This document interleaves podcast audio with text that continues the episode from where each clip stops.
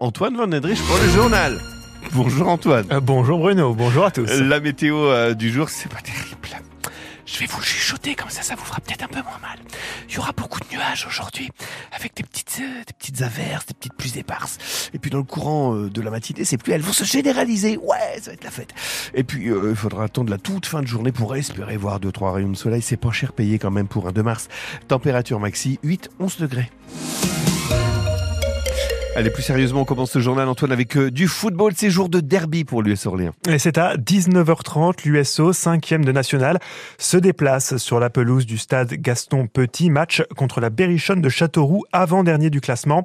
C'est la 23e journée de national à suivre en direct et en intégralité sur France Bleu Orléans.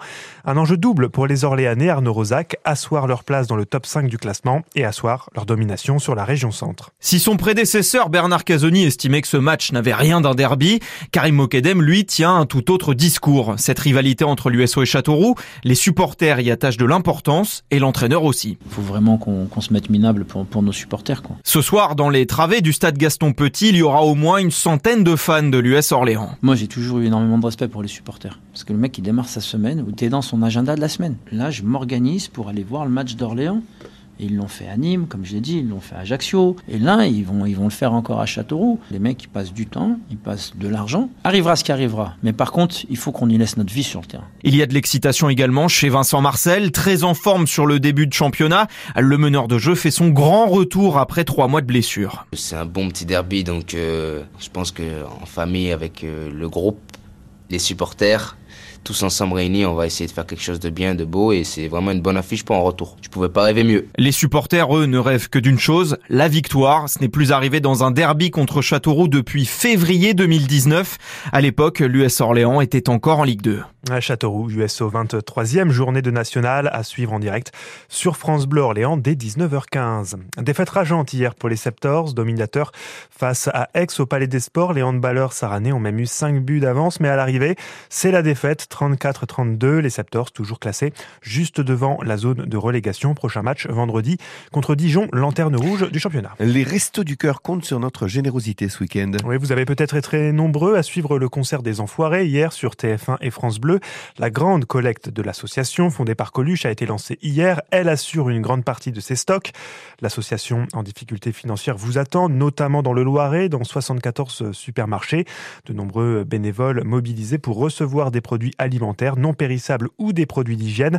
C'est important car, comme l'explique Romain Colucci, fils de Coluche, l'association subit aussi les effets de la crise. Il n'y a pas de miracle. Hein. L'inflation, tout le monde l'a subi. Euh, nous, on fait de la distribution de repas alimentaires gratuits. Évidemment, c'est l'équilibre financier le plus difficile à tenir. Et quand euh, les prix augmentent de 15-20% euh, sur les denrées alimentaires, nous, on achète un tiers de ce qu'on distribue gratuitement. Donc, euh, bah justement, là, la collecte nationale, c'est un moyen pour nous de récupérer des choses gratuitement. Donc ça, c'est très important. Et c'est vrai qu'il y a un autre moyen d'agir pour aider les Restos du Cœur.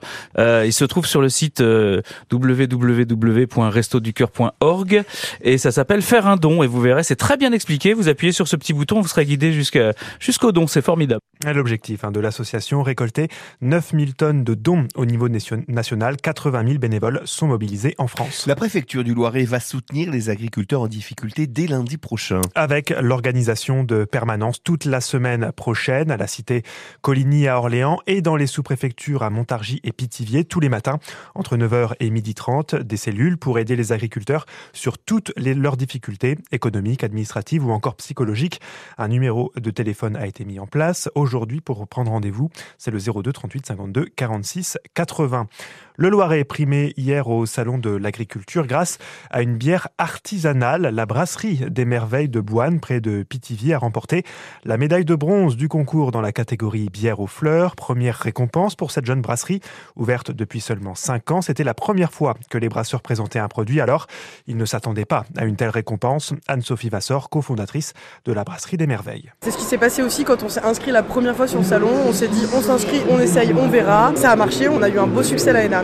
Donc euh, cette année, on s'est dit, bah, on tente. D'autant plus que l'année dernière, on avait rencontré euh, Hervé Marziou, qui est un des plus grands biérologues de France, donc spécialiste de la bière, qui était venu goûter tous les jours des petites bières chez nous et qui nous a dit, non mais il faut oser. Parce que c'est ça, nous on se sentait pas prêts, on pensait être trop petit, trop jeune, et il a bien fait de nous conseiller ça. C'est le premier concours auquel on participe, donc vraiment on n'en attend rien. On voulait juste euh, voilà, avoir une critique de notre bière euh, par des spécialistes. On espère un peu plus de visibilité parce que c'est ça qui est important, euh, nous en tout cas dans le Loiret, perdu dans notre campagne. De l'expérience d'anciens, voilà, il y a des pourcentages de vente qui peuvent être intéressantes pour la suite. Certains nous ont dit 10%, certains 40%, donc c'est plutôt pas mal. Mais à partir du moment où nous en tout cas ça fait parler de la brasserie, c'est déjà gagné pour nous. Bah du coup on va, on va se la péter un petit peu, ouais.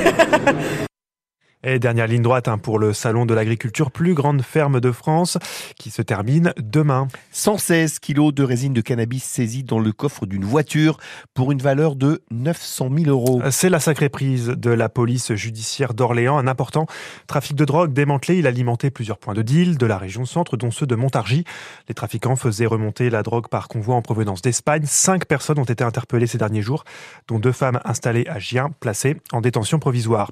Le Premier ministre Gabriel Attal étant le dispositif du RSA conditionné à 29 nouveaux départements pour cette année, portant la liste à 47 départements. Le Loiret en faisait déjà partie. Une expérimentation a lieu dans le Montargois.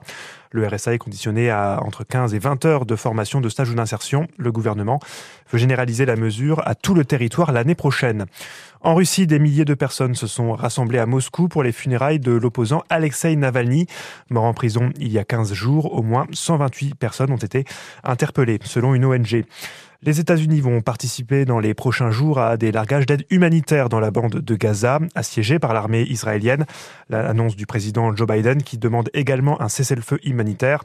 La communauté internationale demande une enquête après des tirs israéliens pendant une distribution d'aide alimentaire, frappes qui ont fait plus de 110 morts.